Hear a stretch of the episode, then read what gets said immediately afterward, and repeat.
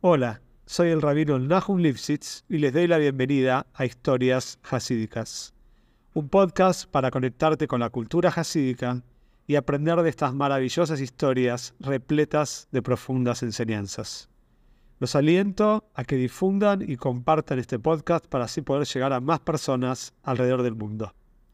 Las historias pueden ser escuchadas en Spotify como en otros reproductores, como así también en el canal de YouTube llamado Historias Hasídicas. Este es un proyecto independiente y se sostiene por la generosa ayuda de oyentes como vos. Te invito a que ayudes al proyecto en los links que figuran en la descripción. Muchas gracias por escuchar y espero que lo disfrutes. Esta historia es Lunishma Shalom Matisiau Ben Menachem Daniel. Como dijimos, Boruch entonces empezó a trabajar en el campo de esta persona, de este Yehudi, que tenía una huerta, y empezó una vida nueva para Boruch, que anteriormente tenía, como dijimos, mucha hambre, pasaba muchas necesidades, y ahora Boruch Hashem estaba muy contento, estaba muy bien. Pero terminó la época de la cosecha, terminó el trabajo que estaba haciendo Boruch en el campo, y el dueño le dijo, mira, a pesar de que terminaste de trabajar lo que yo te había pedido, trabajaste tan bien que si te parece ahora te podés quedar trabajando en el campo, pero con otro propósito. Si acá cada tanto hay ladrones, hay gente que entra a los campos a robar a veces frutas, verduras. También hay de repente animales que entran al campo y pueden comer y arruinarme los árboles frutales o, arruinarme lo que estoy plantando. Entonces, si te parece, te podés quedar como un guardián trabajando para mí con el mismo trato. Podés comer de la huerta, de los árboles frutales, y también te voy a pagar una paga, que no era mucho, pero una paga para que pueda vivir todos los meses. Y así fue que bueno, estaba muy contento. Inclusive le dieron un lugar para dormir. Era como un granero, un lugar donde se guardaban los granos y se guardaban diferentes cosas necesarias para trabajar el campo.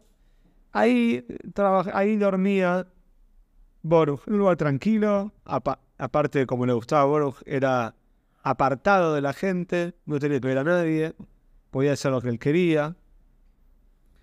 Y ahora Boruch estaba muy contento porque estaba en contacto con la naturaleza.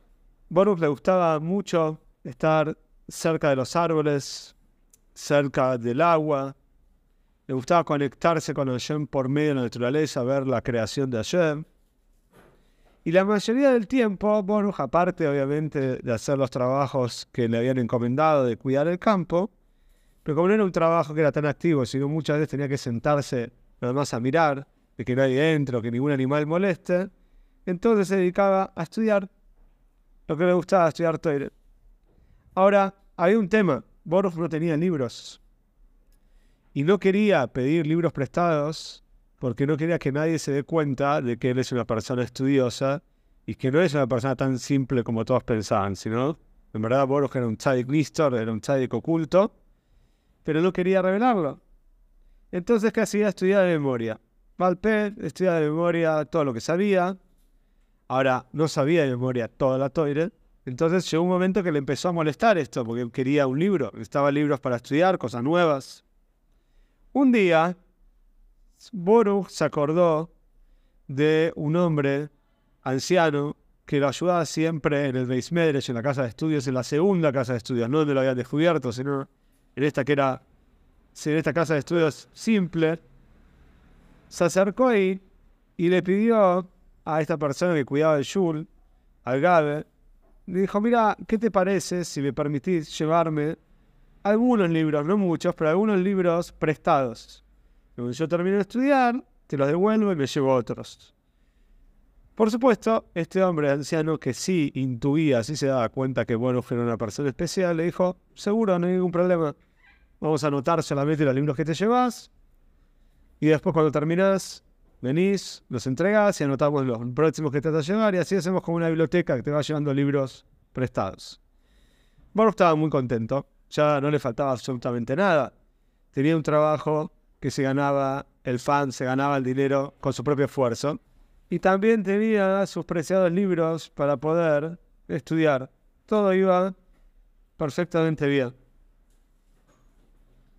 Aparte, Boruch había hecho una condición de trabajo con el dueño del campo y le ha dicho así, mira, yo necesito dos veces por día ir al Shul, tengo que ir a, la sinagoga al Shul para hacer Davener. Entonces, a la mañana tenía permiso para irse, para hacer tefilá, y a la tardecita, tarde-noche, mi hija Mayrin tenía permiso. No había ningún problema. Eso Boruch no le molestaba demostrarlo, que lo sepan, porque cualquier persona va al Shul a hacer Shahres, mi hija Mayrin, entonces él dijo, que estaba y por supuesto lo, lo apoyaron. También he hecho un Eruv para poder cargar dentro del campo del llaves y estaba muy contento. Ahora, ¿qué pasó? Un día la mañana, llaves a la mañana, el primer llaves que estaba trabajando en este ya nuevo trabajo, se dio cuenta, Boru, que no podía hacer el trabajo que él tenía que hacer en llaves. ¿Por qué? Porque uno de los trabajos que tenía que hacer era que cuando venían aves y se posaban en los árboles frutales o en diferentes cosas y arruinaban, picoteaban y arruinaban el campo, él tenía que ahuyentarlas, tenía que sacarlas. Y eso en llaves está prohibido. Este era un trabajo nuevo que él tenía que hacer. Antes era solamente cosechar, pero ahora tenía que cuidar el campo y eso en llaves no se puede. Pero se olvidó de decirle al dueño del campo que no lo va a hacer si bien es verdad que no se puede hacer, pero era el deber de él avisar, mira que yo esto ya no, lo voy a hacer. Aparte, otra cosa que se olvidó de avisar es al dueño del campo que no va a recibir ningún tipo de paga por llaves, o sea que la plata que le pagan por mes no incluye llaves, porque él en llaves, por supuesto, no trabaja. Y bueno, se puso muy mal, dijo, ¿cómo puede ser que no me acordé de llaves? ¿Cómo no le hablé al dueño del campo sobre llaves? ¿Cómo no le voy a decir que yo no trabajo, que no quiero recibir plata en llaves? Te tengo que decir. Entonces Boruch se puso muy mal. Acuérdense que él era un tzadik, una persona normal. Yo no creo que hubiera reaccionado de la manera que hizo Boruch, pero Boruch era una persona muy estricta consigo mismo y un tzadik muy grande. Y él se dijo a sí mismo, esto es una demostración que a mí no me importa tanto, Chávez, porque ¿cómo puede ser que no me acordé? ¿Cómo puede ser que no hablé del tema? Entonces Boruch dijo, tengo que hacer chuve, tengo que arrepentirme de lo que hice, tengo que arreglarlo. Entonces decidió lo siguiente. Uno, que va a dejar el trabajo. Como un castigo a sí mismo, va a dejar el trabajo. Va a volver a la vida con dificultades, va a volver a tener hambre. No le importa, pero el trabajo este ya no es para él porque él se olvidó de hablar sobre llaves. Segundo que decidió es que va a hacer mucho dáver, va a hacer mucha tefilá para pedir a Shem que lo perdone. Por esto, ¿cómo puede ser que se olvidó de llaves? No te puedes olvidar de llaves. Por supuesto que todo esto Boruch no lo había hecho a propósito, fue todo sin querer. Él no es que se olvidó de llaves de verdad, se olvidó de hablar con el dueño de llaves. Pero para él era algo grave. Se tranquilizó un poco y fue a hablar con el dueño del campo y le dijo, mira, dejo el trabajo. Muchas gracias por todo, pero terminé. El dueño del campo se puso muy mal cuando escuchó esto, que Boruch lo va a poder seguir. Dijo, espera un segundito, yo no, no puedo. No puedo así, no me puedes abandonar de un día para el otro. Tengo que encontrar a alguien que trabaje lo que vos estás haciendo. Si no, me arruinas el campo. hay, que encontrar a alguien. espera un poquito, dame unos días y después te vas. Pero dame unos días que yo necesito encontrar a tu suplente. Boruch, como una persona buena, dijo, está bien, bueno, te doy unos días hasta que encuentres a alguien, así yo me puedo ir. Ahora, lo que pasó fue que el otro día de la mañana, Boruch estaba haciendo teilim, estaba tratando de hacer chuve por lo que había hecho, estaba llorando en su granero donde él dormía, donde dijimos que él estaba durmiendo, y de repente vino el dueño del campo, y sin que Boruch se dio cuenta, lo escuchó a. Y lo escuchó llorando, diciendo Teilim, lo escuchó una voz tan especial, y ahí el dueño del campo se dio cuenta de que Boruch no es cualquier persona, nadie es cualquier persona, pero que Boruch no es una persona regular, una persona, lo que nosotros llamamos una normal, entre comillas, sino es un tzadik, sino quién puede hacer David, quién puede hacer Teilim de esa manera. Se quedó muy, muy sorprendido.